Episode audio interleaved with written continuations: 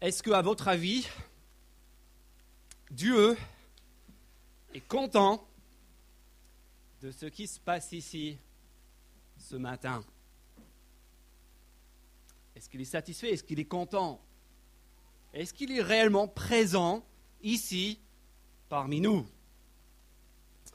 Si vous êtes déjà chrétien, j'imagine que cette question euh, vous vient assez naturellement à l'esprit.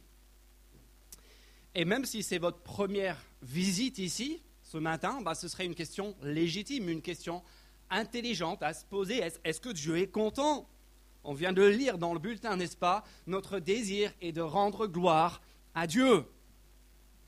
Alors on a envie de lui faire plaisir, on veut que ce que l'on fasse ici lui soit agréable. Alors est-ce que c'est le cas?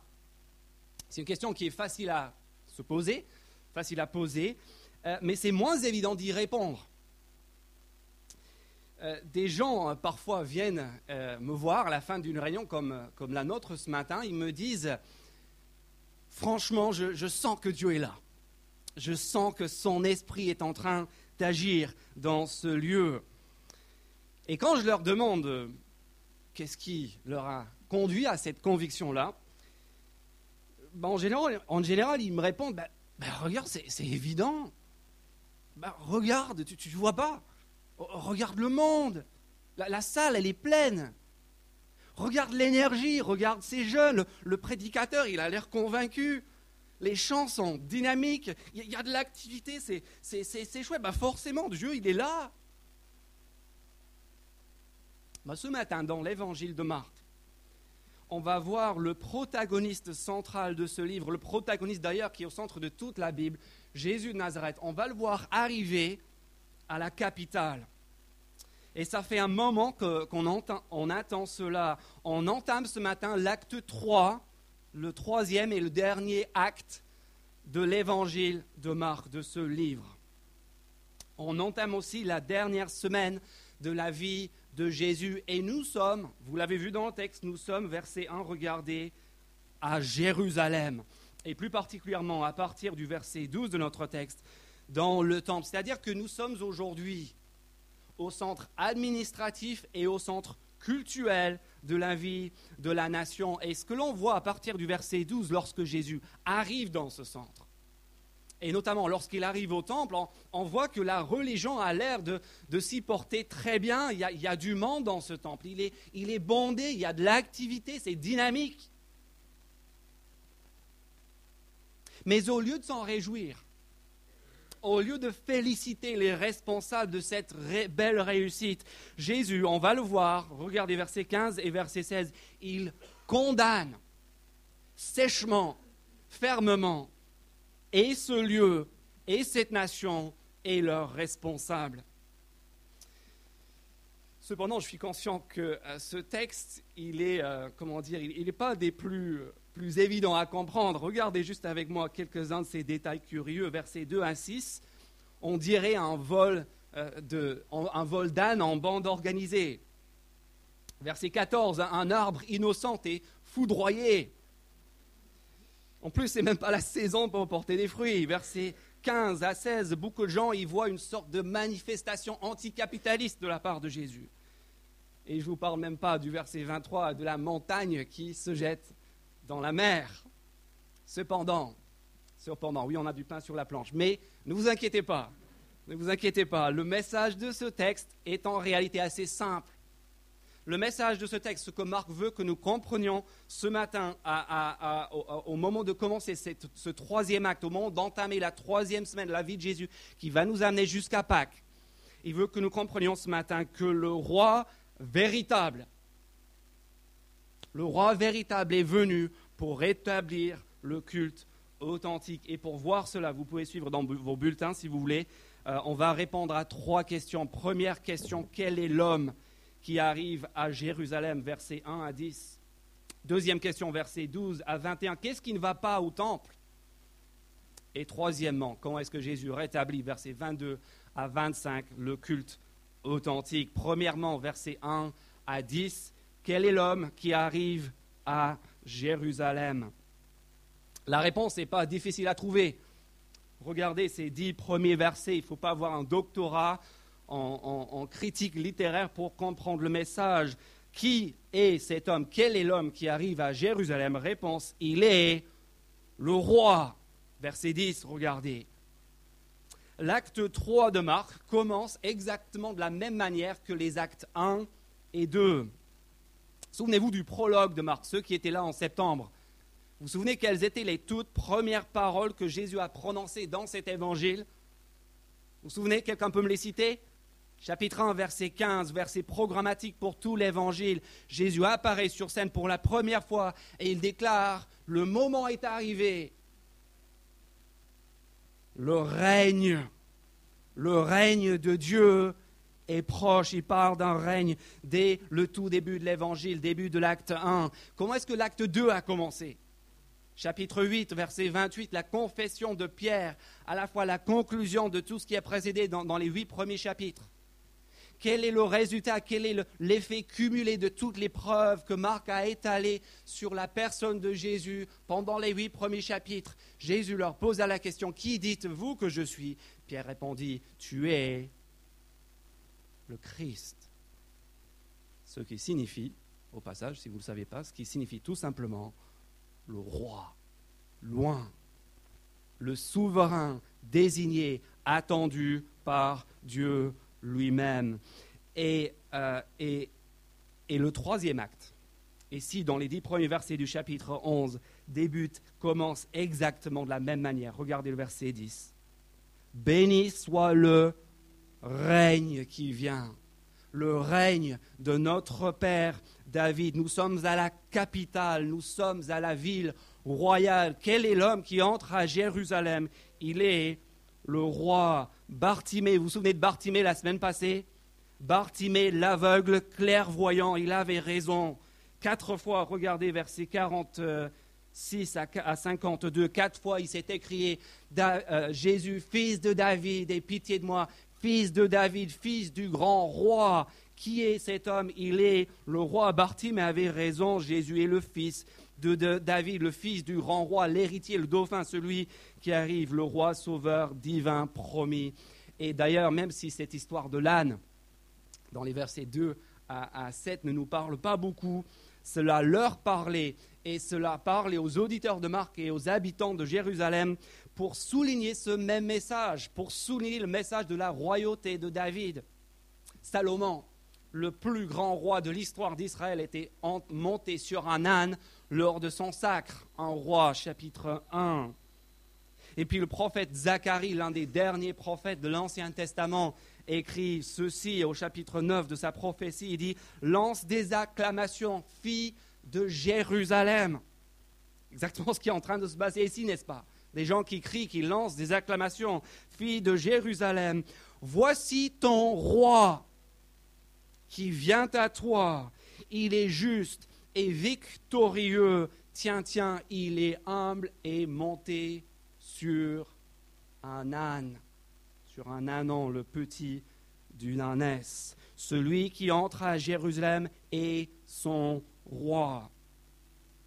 Puis verset 8, regardez les habits qui sont jetés sur le chemin en hommage à celui qui passe. Je ne sais pas, qu'est-ce qui pourrait vous pousser à, lancer votre plus belle veste en cuir sous les roues d'un bus ou, de la voiture du, préfet qui passait à Toulouse? Mais c'est ce que les gens font ici, ils jettent leurs, vêtements, qui, étaient d'ailleurs des, articles chers, parfois parmi les choses les plus, qui avait la plus de valeur que, l'habitant lambda possédait. Il jette cela sous les pieds de cet âne qui arrive en hommage. Et regardez verset 8 aussi, ces branches qui sont en train de couper, de ramener des champs et de brandir. Or, ça, paraît très bizarre aussi, mais, en fait, ces branches, branches de palmier, on le sait des autres évangiles, disent une fois de plus le même message, pas dans le langage de l'Ancien Testament, mais dans le langage politique de l'époque. Les, branches de palmier, c'était le, symbole fétiche des Maccabées. Des Maccabées dont vous avez peut-être entendu parler, qui, qui avaient mené une révolte nationaliste à peu près 200 ans avant ces faits. Quand on voit des gens, des juifs à Jérusalem brandir des palmiers, qu'est-ce que ça veut dire? Ça veut dire que le sauveur, le libérateur est là. Et enfin, regardez encore ces cris de la foule, versets 9 et 10. Hosanna, ce qui veut dire sauve, je t'en prie. S'il te plaît, sauve, cri qui était adressé à Dieu dans l'Ancien Testament pour son intervention salutaire et bienfaisant. Verset 10 encore, le langage de règne, l'évocation de David, le roi par excellence. L'évocation encore plus avec la citation du psaume 118 au verset 9, de celui qui vient au nom du Seigneur, l'homme que Dieu a mandaté, l'homme que Dieu a mis en place pour régner. Quel est l'homme qui entre à Jérusalem? Vous l'avez compris, l'homme qui entre à Jérusalem, il est son roi. Il est le roi, sauveur, divin. Et le mieux, le mieux, c'est ce qu'on a vu la semaine passée au chapitre 10 et le verset 45. Le mieux, c'est que ce roi, il n'est pas un despote, il n'est pas venu juste surfer sur la vague des craintes de la population. Il n'est pas venu s'en mettre plein les poches. Il n'est pas venu abuser de son pouvoir et de son autorité. Regardez chapitre 10, verset 45. On a vu ça la semaine passée avec Franck, mais c'est tellement génial que j'ai envie d'y revenir. Regardez, pourquoi est-ce que Jésus est venu? Pourquoi est-ce que ce grand roi divin attendu est là? Est-ce qu'il est là pour abuser de ses sujets? Est-ce qu'il est là pour que nous le servions? Regardez, en effet, le Fils de l'homme, donc Jésus, est venu non pour être servi, mais pour servir. Un roi qui sert, un roi qui est au service de ses sujets. Et mieux que ça, regardez la suite de la phrase qui est venue pour donner sa vie en rançon pour beaucoup. C'est pour cela que ce roi vient, pas pour lui, pas pour son propre avantage, mais pour nous, pour vous et pour moi. Et à la lumière de cela, on comprend, pourquoi Marc a appelé son livre un, un évangile une bonne, une excellente nouvelle. Pourquoi? Parce que ce règne, il est bienfaisant, il est bienveillant, et c'est pour cela que je me dois de vous poser la même question que l'on pose toutes les semaines aux enfants de cette Église qui sont peut-être en train de se poser en cet instant même. Jésus est le roi, mais est-il ton roi? Est-ce que toi tu vois ce que ces gens ont vu à l'époque de Jésus? Et s'il n'est pas encore ton roi, si tu as peur de plier le genou devant lui ce matin, est-ce que je peux t'inviter à regarder nouveau qui il est, ce qu'il est venu faire? Pas là pour nous matraquer, il n'est pas là pour notre bien. Donner sa vie en rançon pour nous. Quel est l'homme qui arrive à Jérusalem? Il est le roi. Mais deuxièmement, versets 12 à 21, qu'est-ce qui ne va pas au temple? Qu'est-ce qui ne va pas dans ce temple? Alors si on regarde les versets 15 et 16, regardez ces versets, ils arrivèrent à Jérusalem, Jésus entra dans le temple, il se mit à chasser ceux qui vendaient et qui achetaient dans le temple, il renversa les tables des changeurs de monnaie et les sièges des vendeurs euh, de pigeons. On a compris, il n'est pas content, pas très satisfait de ce qu'il trouve, il n'est pas pour, il est contre. D'accord? Ça c'est clair. Mais quel est le problème au juste? Beaucoup de gens pensent que le problème, c'était le commerce, c'était l'activité, c'était l'échange, euh, euh, les transactions qui avaient lieu dans les parvis du temple. Mais regardez bien, combien de versets Marc consacre à ce récit de Jésus dans le temple Du verset 12 jusqu'au verset 21. 11 versets. 11 versets. Sur ces 11 versets, je vous pose la question, combien de ces versets nous parlent de, l'action, de ce que Jésus y a fait? Réponse 2. 2 sur 10, 2 sur 11, les deux que je viens de vous lire. Autrement dit, Marc consacre 80% de ce récit, non pas à ce qui s'est passé, mais au sens, à l'explication. Il veut qu'on creuse, il va falloir aller un peu plus loin que la thèse anticapitaliste de Jésus pour comprendre ce qui se passe ici. Et dans ces versets, il nous donne trois gros indices. Trois gros indices pour comprendre ce qui ne va pas au juste dans le temple. Premièrement, l'étonnant non-événement du verset 11.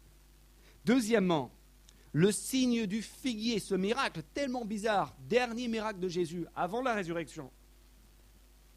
Et regardez bien où il parle de ce figuier, Marc, versets 12 à 14, avant l'entrée de Jésus dans le temple, et puis versets 20 à 21, après, avant le figuier maudit, après on constate la malédiction du figuier. Vous voyez, ce figuier, ce signe entoure, encadre toute l'action. Il est là pour nous, pour nous éclairer sur son sens. Troisième élément, verset 17, regardez, l'enseignement de Jésus dans le temple. L'enseignement, il n'est pas juste là pour mettre le bazar, il est là aussi pour enseigner, pour nous éclairer sur ce qui ne va pas au juste, et il le fait au verset 17 en s'appuyant sur les prophètes Jérémie et Ésaïe. Donc, premièrement, verset 11, le non-événement du verset 11, l'un des versets les plus curieux de l'Évangile. On sent au verset 11 que le vent est en train de tourner. Souvenez-vous, on vient de vivre l'un des, moments les plus forts de l'Évangile. On vient de vivre en fait une scène type de l'Antiquité dans le monde gréco-romain. C'était un grand jour lorsque le général conquérant, lorsque l'empereur lui-même faisait son entrée dans une ville nouvelle. La populace était là, elle était en liesse, elle l'accueillait, elle avait intérêt à l'accueillir d'ailleurs. Si vous allez à la place du Capitole, dans, la, salle des illustres, vous verrez un général toulousain, le général Dupuis, un grand tableau accroché au mur qui dépeint l'entrée du général Dupuis au Caire pendant euh, les campagnes de, Napoléon. C'est un grand moment, c'est une scène type qu'on vient de vivre. Mais, mais, regardez ce qui se passe une fois que Jésus entre, une fois qu'il franchit la porte de Jérusalem, verset 11. Tellement bizarre. Jésus entra à Jérusalem, se rendit au temple. Après avoir regardé tout autour de lui, comme il était déjà tard, il sortit. Il sortit pour aller à Bethanie avec les douze. Quoi? Mais qu'est-ce qui se passe? Bah, Je vous dirai ce qui se passe. Que dalle, rien. C'est une catastrophe, c'est complètement bizarre. C'est comme si on lisait euh, euh, et Emmanuel Macron remporta l'élection présidentielle on a vu quand il s'est emporté dans son discours déjà de lancer sa campagne. Et après avoir gagné, il rentra chez lui, buva une tisane et se coucha de bonheur. Non C'est pas ce qu'on fait C'est complètement bizarre. Qu'est-ce qui se passe? Ben, on, dirait que Jésus est un, simple touriste après avoir regardé autour de lui, pris quelques clichés. voilà, l'architecture, les, habitants, c'est chouette il y, a un problème, mes amis, il y a un problème grave. Jérusalem, la ville royale, ignore son roi. Dieu lui-même entre dans sa demeure en personne. Et il n'y a personne pour l'accueillir. Personne ne peut le reconnaître. Cela est de très mauvais augure. Et cela prépare déjà les versets 12 et 13, regardez. Venons-en à ce figuier. Qu'est-ce qui se passe au verset 13 versets 12 et 13, Jésus eut faim. Le matin, verset 13, il aperçut de loin, donc le lendemain matin, revient à la ville, aperçut de loin un figuier qui avait des feuilles et alla voir s'il y trouverait quelque chose. Mais quand il se fut approché, il ne trouva que des feuilles, car ce n'était pas la saison des figues. Qu'est-ce qui se passe? Jésus a faim, c'est le matin, il n'a peut-être pas déjeuné, je ne sais pas. Il arrive, et qu'est-ce qu'il voit? Bon signe, il voit un arbre, un figuier. Et qu'est-ce qu'il y a sur ce figuier? Regardez bien ce détail que Marc appuie à deux reprises. Il y a des feuilles. L'autre jour, on était à la montagne, j'ai expliqué à mon fils que, voilà, que l'hiver, les arbres n'ont pas de, feuilles.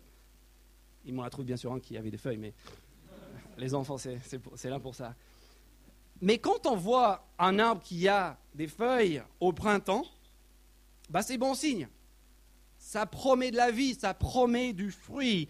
Et c'est pour cela que c'est raisonnable que Jésus s'en approche. Sauf que, regardez verset 13 encore, les apparences sont trompeuses.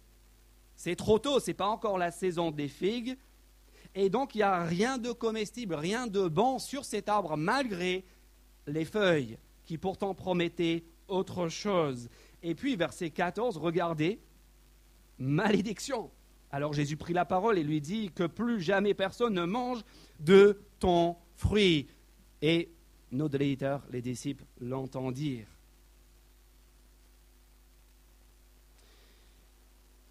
Cela paraît très très bizarre. C'est quoi? C'est ce que Jésus pique une crise parce qu'il n'a pas trouvé de fruits, il, jette cette malédiction sur l'arbre.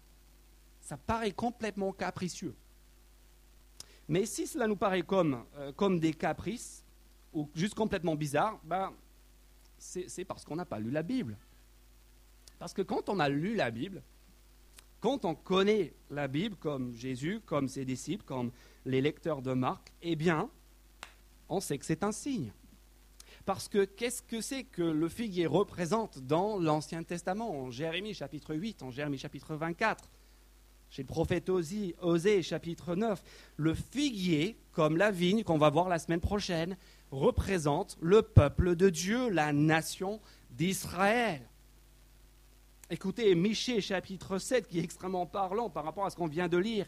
Michée chapitre 7, où Dieu se, présente comme un, agriculteur qui vient à son peuple, qui s'approche d'un arbre en espérant y trouver quelque chose de bon. Regardez, ce qui, écoutez ce qui est dit. Il dit, malheur à moi, c'est Dieu qui parle. Il dit, car je suis comme à la récolte de fruits. Sauf qu'il dit, il n'y a pas de grappe à manger, pas une de ces figues précoces que je désire pas une de ces figues précoces que je désire. Qu'est-ce qui est en train de se passer avec ce symbole du figuier? Eh bien, Dieu est en train de venir, il arrive auprès de son peuple, cherchant le fruit qu'il désire, le fruit que Michel et les autres prophètes expliquent, c'est un fruit de, vie transformée, de foi, d'obéissance.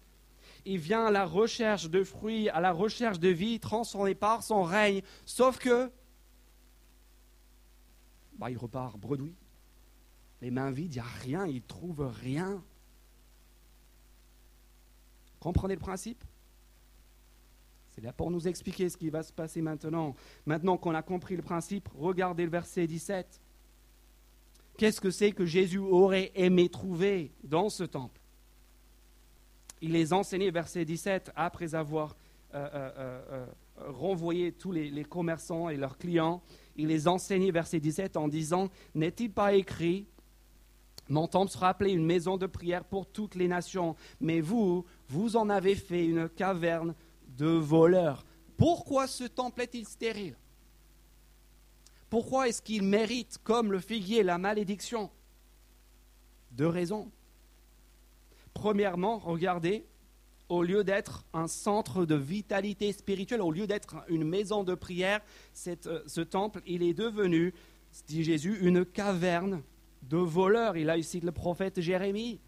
Ce qu'il est en train de dire, en fait, c'est qu'il est venu au temple, il y a de l'activité, il y a du monde, il y a une dynamique, la, la religion se porte bien en apparence, mais les cœurs sont durs, les cœurs sont mauvais, il n'y a pas de changement intérieur. Il y a beaucoup de feuilles, ça apparaît bien de loin, mais il n'y a pas de fruits. Il n'y a pas de transformation, il n'y a pas de changement au niveau du cœur. Et le problème ne date pas d'hier. Le problème ne date pas d'hier parce qu'en fait, au chapitre 7 du prophète Jérémie, Jérémie, en fait, sur ce même lieu, au temple, fait tout un serment, tout un chapitre où il dénonce ce qui est en train de se passer dans le temple à son époque, plusieurs siècles avant. Il, dit, bah, il y, a, du monde, les gens affluent, ça, euh, ils montrent du zèle pour leur temple, ils ont une vénération même pour les lieux. Le problème, dit Jérémie, c'est que leurs vies sont pourries. Leurs vies sont pourries. Beaucoup de feuilles, mais pas de fruits. D'où la question pour nous. Qu'est-ce que c'est que nous sommes en train de produire? De belles feuilles? Ou du fruit véritable? Qu'est-ce qui se passe ici ce matin? Est-ce que c'est juste qu'il y a du monde? De l'activité, du dynamisme, des, prédications, des amitiés, le plaisir d'appartenir à un groupe, de venir dans un endroit plutôt sympathique? Est-ce qu'il serait possible que nous, comme ces gens-là, que, que nous soyons une Église qui aime son culte, qui aiment le dimanche matin, qui, qui aiment se retrouver, chanter, discuter, qui aiment la religion, qui aiment la Bible, qui aiment la dynamique, qui, qui aiment être là où des choses se passent, mais sans pour autant produire le fruit d'une vie réellement transformée. Des gens qui n'osent pas prendre des décisions claires et radicales quand il s'agit de leur vie sentimentale. Des gens qui évitent, en fait, du lundi au vendredi au travail, de s'afficher en tant que disciples de Jésus. Des gens qui, n'aiment pas que les potes, quand on est en soirée, sachent ce que l'on croit, ce que l'on pense réellement, ce qu'on a vraiment envie de vivre. Des gens qui esquivent le service quand ça coûte, quand cela viendrait perturber leur loisir ou leur détente. Un peuple qui n'aime pas, qui ne veut pas que Jésus vienne se mêler des désirs et des addictions qui leur sont chères. De belles feuilles, mais pas de fruits. C'est le premier problème avec ce culte. Le deuxième problème avec ce culte, c'est aussi au verset 17.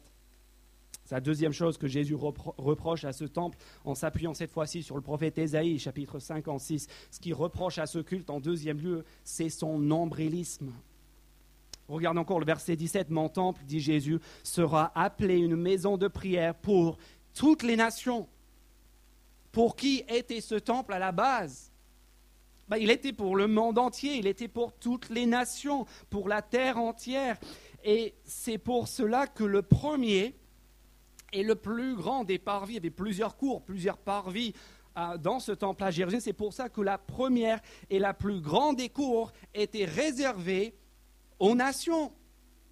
Ça s'appelait la, cour, le, parvis des nations. Et c'est là que Jésus se trouve quand il, fait ce qu'il fait.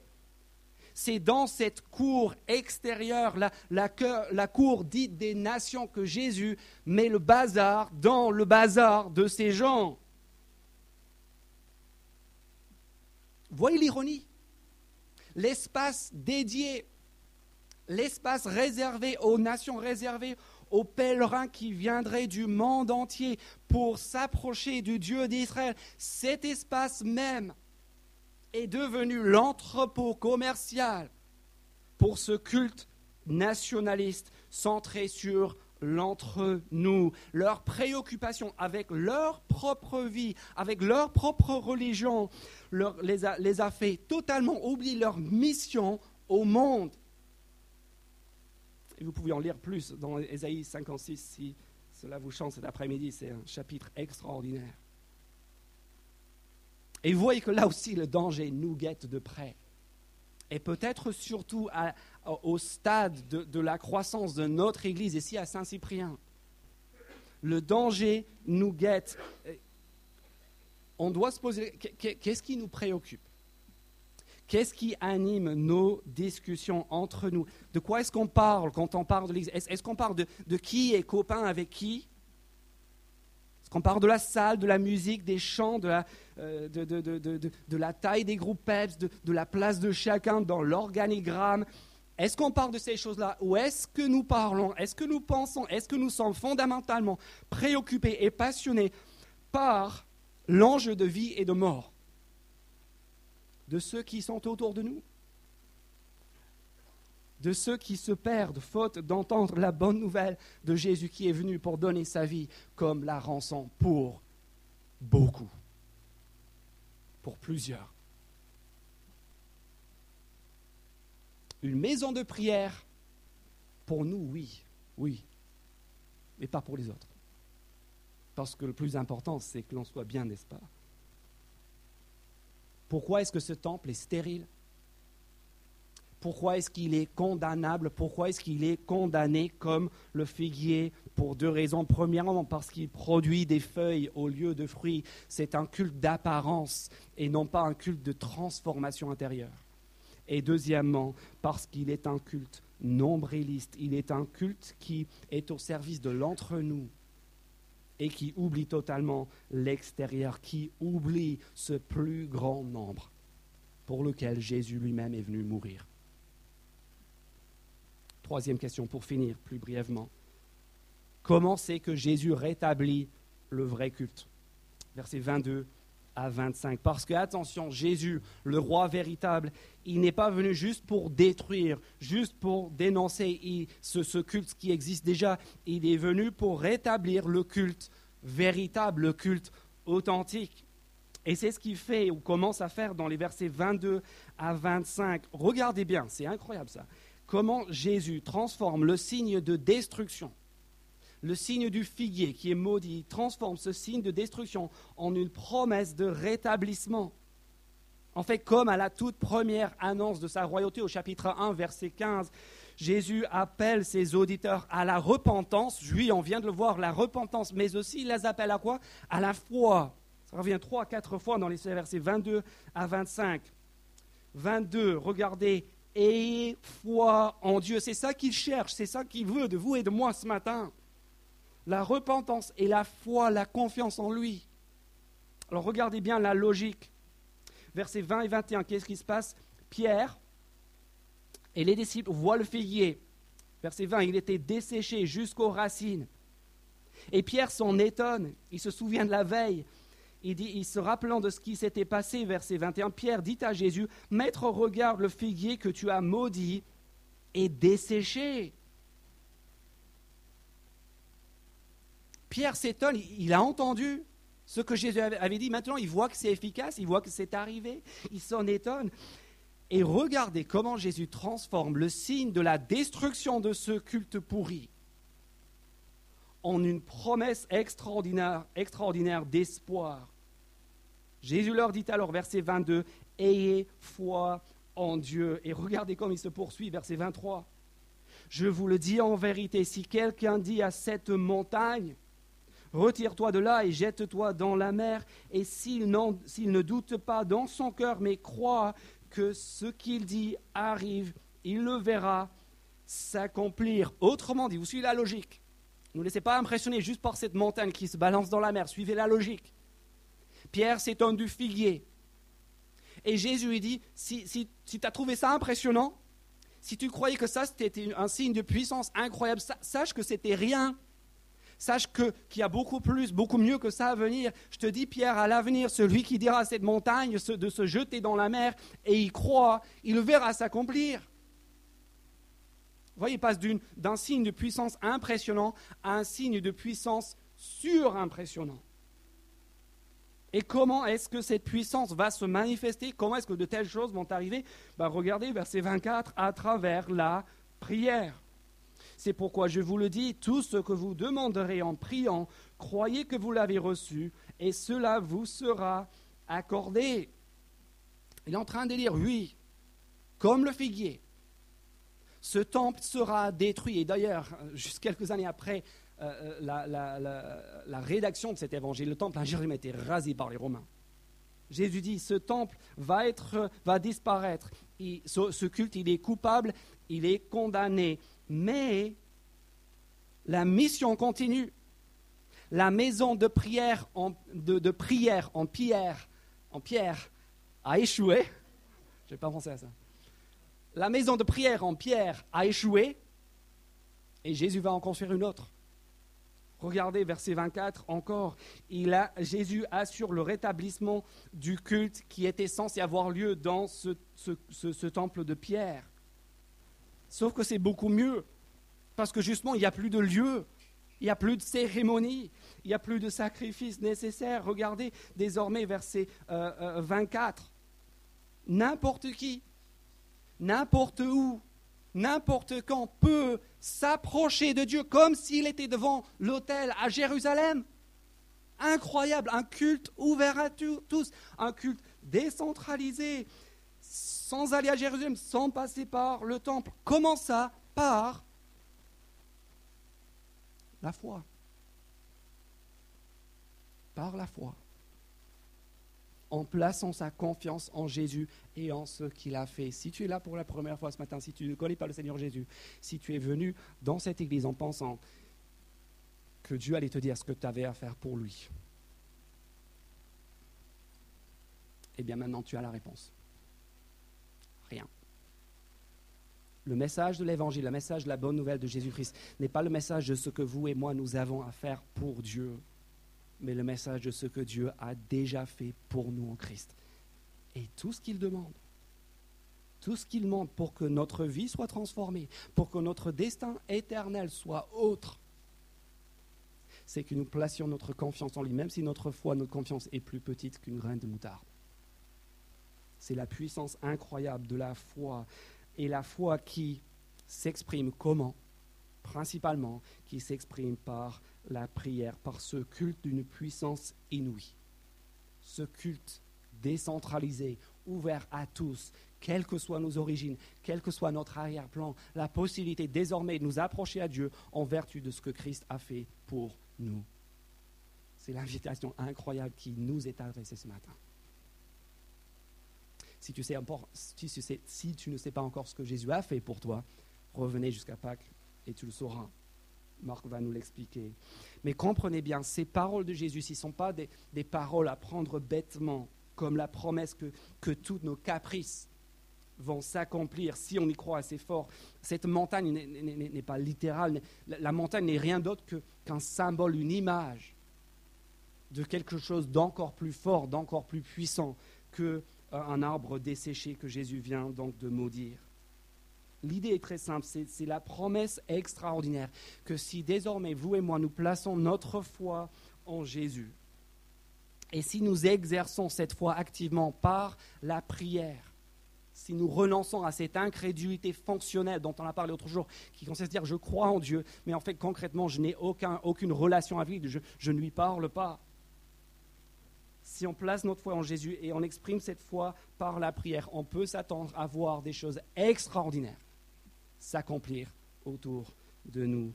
Mes amis, où est-ce qu'on trouve Dieu aujourd'hui? Par quels moyens la puissance, l'autorité de ce roi Jésus se déploie-t-elle Par la foi et par la prière?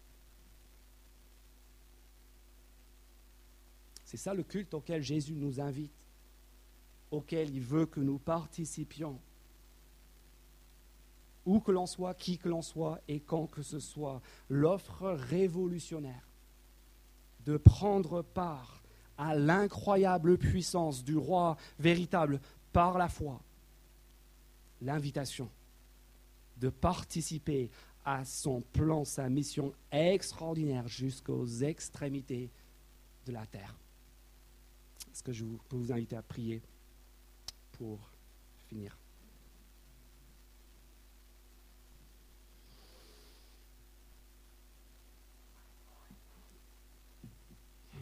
Notre Père, on a vu beaucoup de choses ce matin. Des choses qui peuvent paraître étranges. Et pourtant, nous avons confiance que ta parole, elle fait sens, et elle a du sens, elle est cohérente. Et on te remercie parce que tu nous parles à travers elle.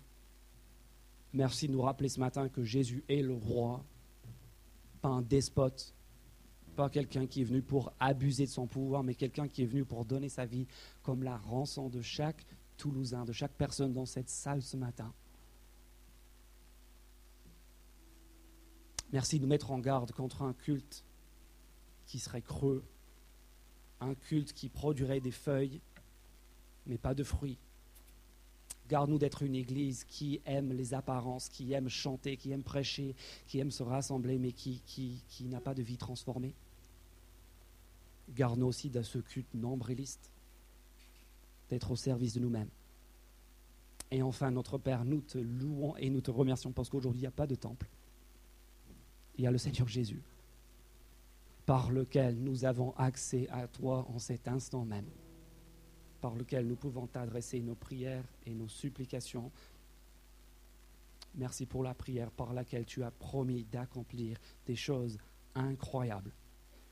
Donne-nous de saisir ce moyen, de la saisir tous les jours pour ta gloire et pour le bien de cette Église et de tous ceux qui nous entourent. Au nom de Jésus. Amen.